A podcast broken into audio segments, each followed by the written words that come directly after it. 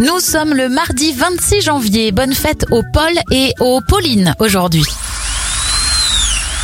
On débute avec un bruit qui fait grincer des dents, c'est le cas de le dire. La fraise dentaire est inventée en 1875. En 1986, en partenariat avec plusieurs radios, Coluche anime un show caritatif sur TF1 et demande à Jean-Jacques Goldman de lui créer un tube fondateur. C'est la naissance des Enfoirés. Et Kobe Bryant disparaît en 2020.